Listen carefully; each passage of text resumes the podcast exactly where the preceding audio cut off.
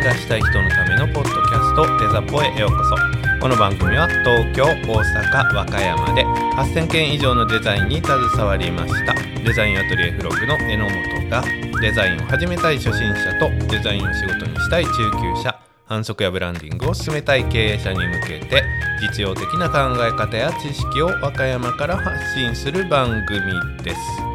はい皆さんこんにちは。デザインアトリエフロッグの榎本です。さて早速ですけどね今回はですねちょっと自分のね私自身がデザイナーとしてねえー、考え直すきっかけがねありました。それがね、えー、デザポに、えー、メッセージいただいた方の相談の件ですね。この件でいろんなことをね考えさせていただきましたので、え相談者さんに許可を取りまして、えここでえー、ご紹介したいと思います。皆さんもね、えー、経験するかもしれない。もしくはね、あのデザイナーだったらしたであろう 経験のことですね。これに対してどういうふうに対処すべきかということでアドバイスしてくださいっていうメッセージいただきました。これをまず読み上げさせていただきます。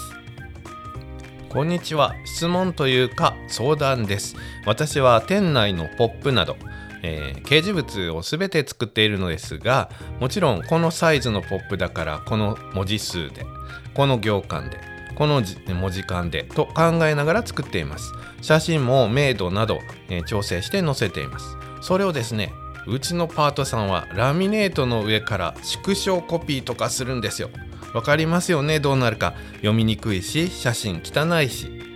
これって注意というかやめてほしいとお願いしてもいいと思います？作ってる人間にしか作ったものへのこだわりみたいなのってないじゃないですか。ただ、えー、ただのお知らせただのポップという認識の人の方が多いと思うんです、えー、でもせめてラミネートの上からコピーするのはやめてほしいんだよな。やめてって言いたいけど言えない私にアドバイスください。とメッセージいただきましたありがとうございますこういう相談は大好物でございます。ありがとうございます。えー、このね、相談を読ませていただいて、まず気になったのはですね、そのパートさんが自発的にそのポップがここにも必要やなここにも必要やなと思って自分でコピーして追加したかどうかっていうのがかなり疑問に思いましたそこまで考えられる人だったらそういうことをするとポップの効果が出ない、まあ、売り場のねイメージとか商品のイメージも下がるんじゃないかなっていう風な感じのことを気づくと思うんですよね。まあもし気づいてなかったら惜しい。惜しい段階なんでねあの言ってあのそんなことをしたらあの広告の効果というかね売り場のイメージ下がります商品の価値も下がっていくんだよということを説明すれば分かってもらえると思います。可能性として考えられるのは上司にね言われたんじゃないかなって思ったんですよ。ここにもこのポップをつけといてほしいんだけどあのデザインの方に頼んだらまあ大層だから、えー、今あるポップをちょっとコピーしてでもいいからここに付け足しといてって言われた可能性があるんじゃないかなって思いました。そうだったらね言われたことをねやるのは普通なのでね。まあその上司の方の あの考え方がまずいっていうことになっちゃうんですけどそのパートさんがやったにしてはちょっとなんか違和感があるなっていうふうに思ったのでそのことを伝えました。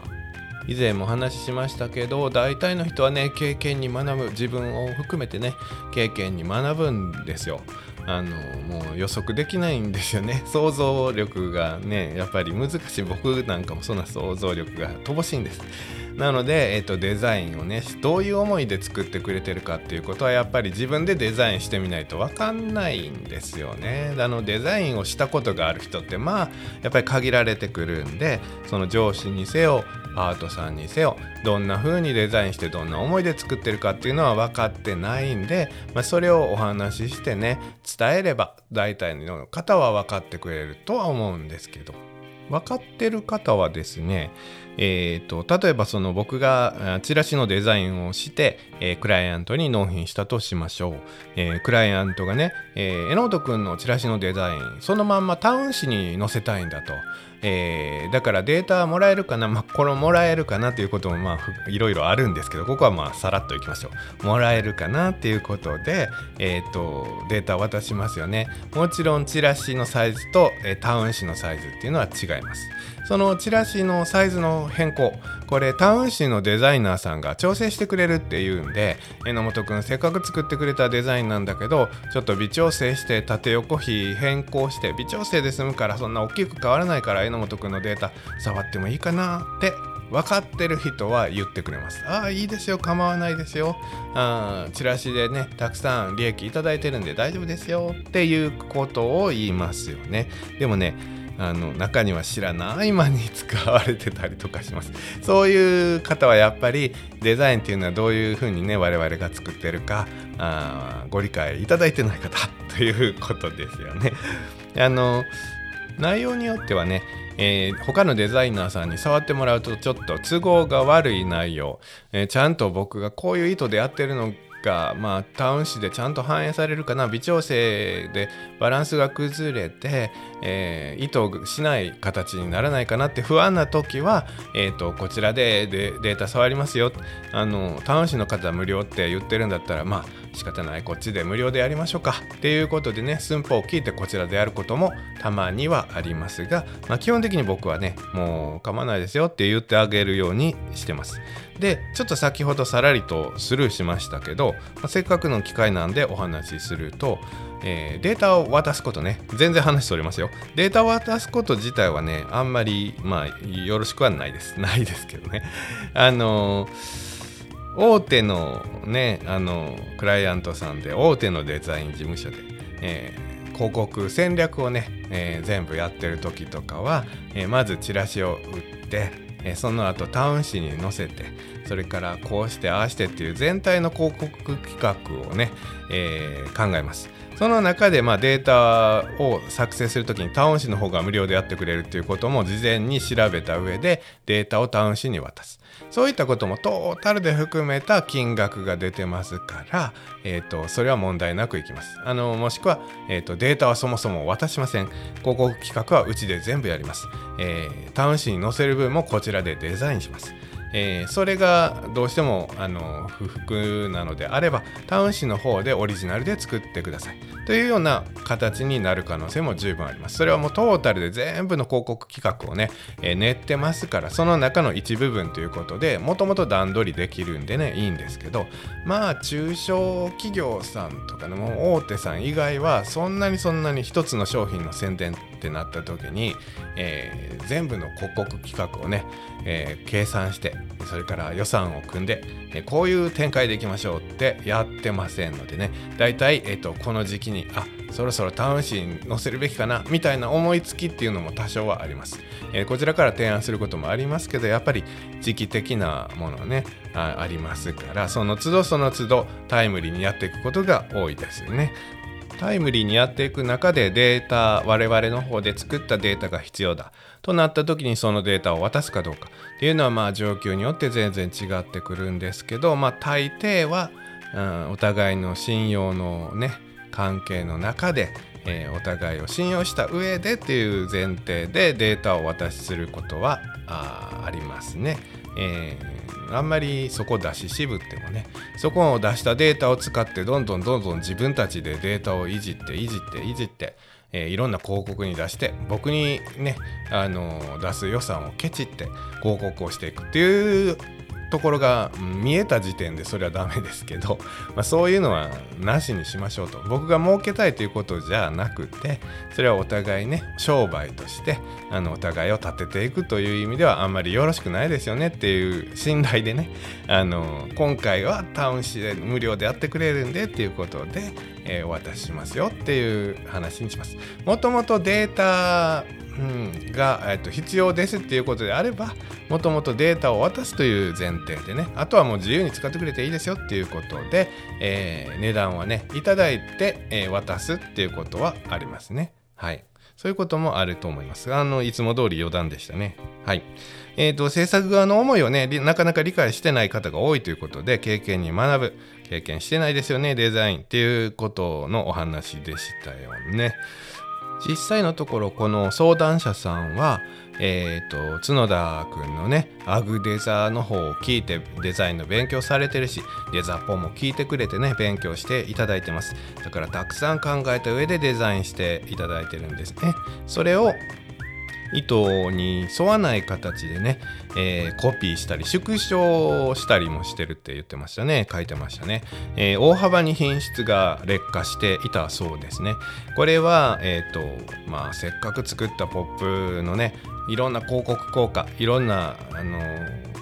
商品を買いに来てくれる方、えー、そのターゲットとかそこを通る方がどういうふうに通っていってそのポップにどういうふうに見てもらって商品に目を持っていくかとかね。あの文字数とかも考えてるとか写真も考えてるっておっしゃってもたくさん考えていただいて作ってます。これがねあの粗悪になっていくとま、単にねあの汚いっていう話じゃなくて やっぱりうん商品そこに置いてる商品の価値も下がりますよね、うん、下がると思うし、えー、それがたくさんあるっていうことだったんで、まあ、商品売り場自体の価値も下がります。強いては店舗自体のね価値も下がることになると思います。これはもう大変な問題だと思うんでたかがね数枚のポップを出しあのコピーして作っただけでって思われるかもしれないそのパートさんはね。だけど、えー、そういうことも考えてこっちは作ってるんで当然ながらそういうことはやってほしくないというふうになると思いますね。相談の内容の本文にも書いてくれてました。えっ、ー、と大抵の人はねポップを飾りとか賑やかしとか程度にしかね、えー、思っていないんじゃないかな。確かにその通りだと思います、えー、そこをねあのうまいことついていくのもデザイナーなんだけど まあいろいろ考えてデザインしていただいてると思います。でも実際そのパートさんはただの賑やかしちょっと賑やかにしようかな。足りないから。まあコピーでいいや何でもいいやっていう感覚なんだと思います。が、えー、前述しました通りあの自分でねここにポップ足そうかなっていうふうに考えてる方だったらあの説明すればねあそうよねこんなことしちゃダメよねごめんねって言って理解してくれると思います。上司の方だったらちょっとやりにくいんだけどまあでも良くないことなんでそれは指摘するのは正しいことです。あのそこは我慢する必要ないと思って。お店のためなんでね。あのこれは良くないですよっていうことは言っていいと僕は思っています。ね、問題はねその、まあ、今回はパートさんにあの話を絞りますけどそのパートさんの性格が僕は分かんないっていうことです。その人の性格によってはねあるでしょ？あのこういうの良くないよ。どんな言い方をしてもね逆ギレする人いますよね。いるんで。あのパートさんにズバッと言ってください。とはなかなか言えませんけどお店のためにはね絶対改善すべきポイントではあると思います。ちょっといろんなこと喋りましたけど問題点をね少しまとめました。まず1つ目はポップの粗悪化で商品の売れ行きや、えー、店舗のイメージが低下するよっていうこと。でもう1つ目2つ目ですね、えー、ポップの粗悪化を平気で行うこの考え方自体が他のさまざまな悪影響を及ぼす可能性があるということ。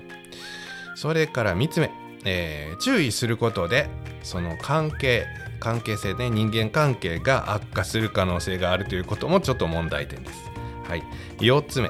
えー、ポップの粗悪化を我慢すること。もう仕方ないか。あの関係性悪くなるしわざわざね揉めることないかなって我慢することで今回相談いただいた相談者さん。この方にストレスがかかることの4つです。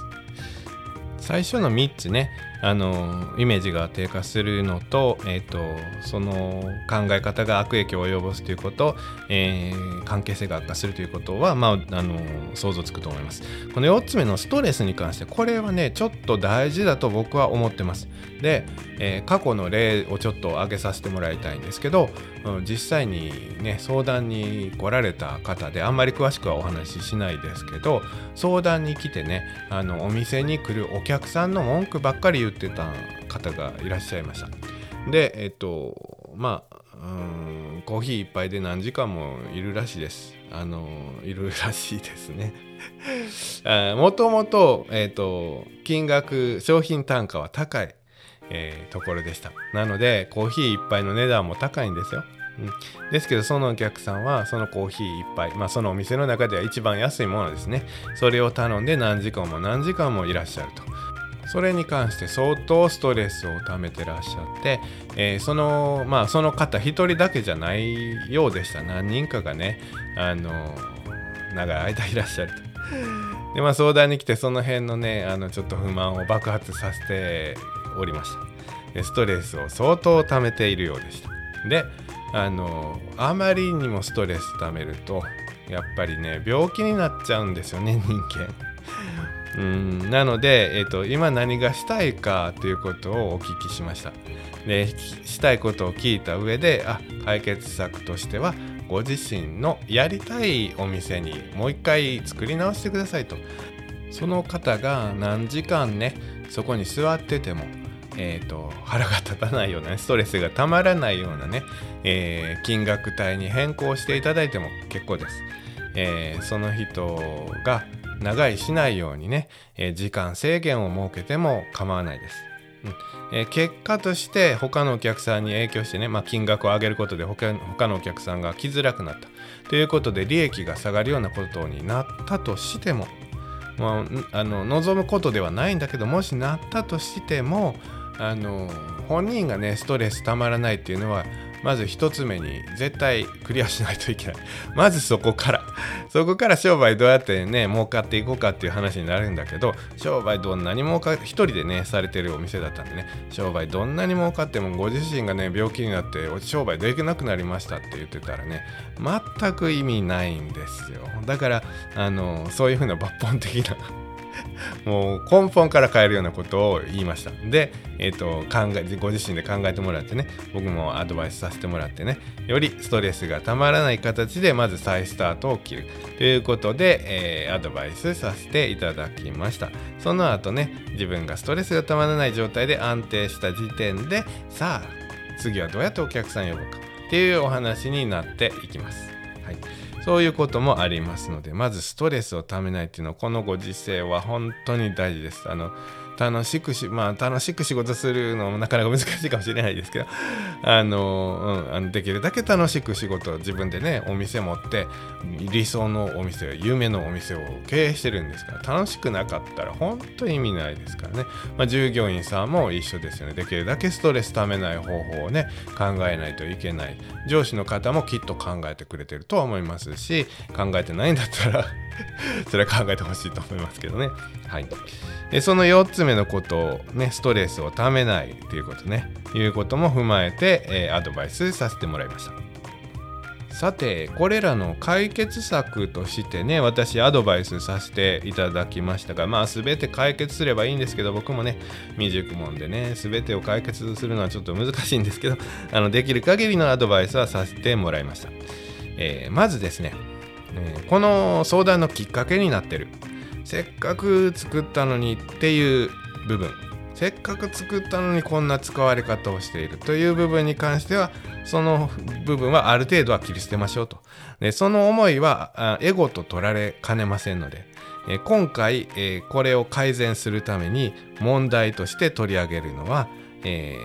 どちらかというとそっちじゃなくて商品売り場店舗に悪影響があるよっていうこと。これを解決しましょうっていうことが肝になります。はい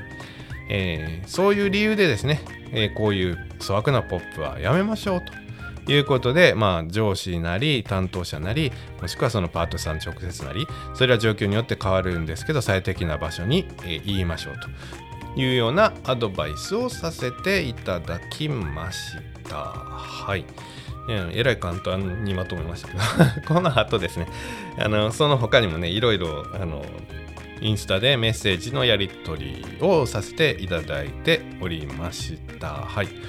その中でですね、僕もね、ちょっとこれはあの心に響いたというか、あの相談者さんが、えー、書いてくれたメッセージの中でね、あの私たちも農家さんが作ったね大切なものをね取り扱わさせていただいているのでという文脈がありましたこれねあの見た時にねあそうかと。僕もあの農家さん同じ立場だったらね農家さんが頑張って作った農作物ね大切に扱うだろうなと。でも自分が作ったポップは農家さんが作ったものと何が違うんだと。あの僕はちょっと自分が作ったものをあんまりにもね割り切りすぎてるのかなと。自分が作ったものと農家さんが作ったもの農家さんの作ったものは大事にするけど自分の作ったものは大事に大事にしないわけじゃないけどあの同じなんじゃないかなって思いました。今までは同じだなとはあんまり思ってなかった。あの大事にしてないという意味ではなく、うん、なぜか、うん、あのお客さんにお金を支払っていただいてそれを、えっと、最適な形でお客さんのためにこういう風なものを作りました。っていうたくさんの思いは入ってるんですよ。入ってるんですけどそれは自分が作ったからかなのかな。人が作ったものじゃないからなのかな。あの農家さんが作ったもの人が作ったものを大切に扱うのと同じように自分が作ったものは大切には扱ってなかったなって実感しました。過去にも何度も言ってますがデザイナーはアーティストアーティストアーティストではないというふうにして、えーと、その考え方はね皆さんにお伝えしてますよね。あのクライアントが欲しいっていうものねあの願うもの叶えたい未来とかをデザインで提供して売り上げを上げていただく。宣伝させていただく。そのためのデザインを最重要視してきました。これはまあ間違いじゃないとは思うんですよ。でもその気持ちはね農家さん私たちは農家さん作ったものを大切にねあの扱わせていただいてるんでっていうことの文章を見た時にはうん何が違うのかなって考えさせられました。アグデザインの方でも多分角田君も言ってたと思うんですけど自分の作ったデザインっていうのはデザインであって作品ではないというようなことは言ってたと思う。多分、えー、ホームページとかのことかな。あの制作事例とかのところを作品と表現してるのはちょっと違うんじゃないかみたいな話だったんじゃなかったかな。と思うんですけどまあそそういうね風に僕も思ってるんですよ。思ってるんですけどうーんあのそもそも今回の件はえっと相談者さんが、えー、この作ったやつをねあのパートさんがこんなことするんですよ。まあもうムカつきますよね。っていう話、うん、せっかく作ったのに。うん、広告効果も下がるしね。っていう話だと思うんですよ。違ったらごめんなさいね。そういうあの、まあ、いわゆる世間話というか相談ではありますけどあのデザイナーあるあるから来てると思うんですよ。デザイナーだったらこういう風に扱われることありますよね。嫌だよねっていう話から始まってると思うんですよ。でもその話を聞いた時にメッセージを読ませてもらった時にね先にねそのああるある僕もデザインしたやつむちゃくちゃに扱われたことあるわっていうことより先にうんそんなことしたらせっかく作ったデザインの効果が激減するよねっていうとこから僕入っちゃってるんですよね。それ多分デザイナーとしては別に。どちらかって言えばきっと正解だと僕は思うんだけどそのそれって行き過ぎてるのかなって反省しました。この辺僕はいろいろ考えましたけどなかなか答えが出ない。出ないので思ったんですけどね。角田君に聞いてみます。角田君にも聞いてみたら多分面白い配信になるかなと思ったんですよ。お互いのねあの意見を交流すればね。でもう一個また。あの角田君に聞くとしたらアグデザですよね。アグデザと合流ということになると思うんですけどそれもそうなんだけどえっ、ー、と、セブンドアーズラジオの方で、えー、カジ君っていう方がね、いらっしゃいます。彼は、まあ、同じくね、この3人組はあの幼なじみなんですけれども、あの、カジ君の方はデザイナーではないんだけど、デザイナーみたいなことも作ってるし、それから、あの、職人としてね、いろんなもん作ってるし、それから雑貨屋さんも自分で作ったし、いろんな経験してます。彼も自分で作ったものを雑に扱われた経験もちろんあると思います。まあデザイナーとはちょっと半分足入ってますけど ちょっと離れたところからの意見も聞けるし3人いる状態でこの話させてもらったら面白いかなっていろんな意見聞けるかな僕の中ではまだ答えは出てないんでそういう配信あったら面白いなと勝手に思いましたあの3人3人っていうかあの2人にはね何も言わずに僕収録してこれ勝手に配信してますけど。そういう機会があればあのそれも配信したいなと思ってます。もし収録が実現したらそれはセブンドアーズラジオでの配信になるのかデザポでの配信になるのか わかんないですけどもそういうことも考えてます。はい、えー、ちょっと今回は答えがねあの明確に出てないですけど一応アドバイスとしてはそういう回答させていただいたということで、えー、同じくね皆さんいやそれは違うよこれはこういうことだよっていう意見があったらねあのご意見寄せていただければと思います。メッセージは Instagram、Twitter、Facebook でデザインアトリエフログで検索。または概要欄の URL からフォローの上ダイレクトメールをお願いします。概要欄にはメールアドレスも記載していますのでメールでのメッセージでも OK です。Twitter、Instagram で感想を発信していただける方は、ハッシュタグデザポ、デザはカタカナ、ポはひらがなで発信していただければ確認させていただきます。それでは本編はここまでとなります。この後の雑談もお楽しみください。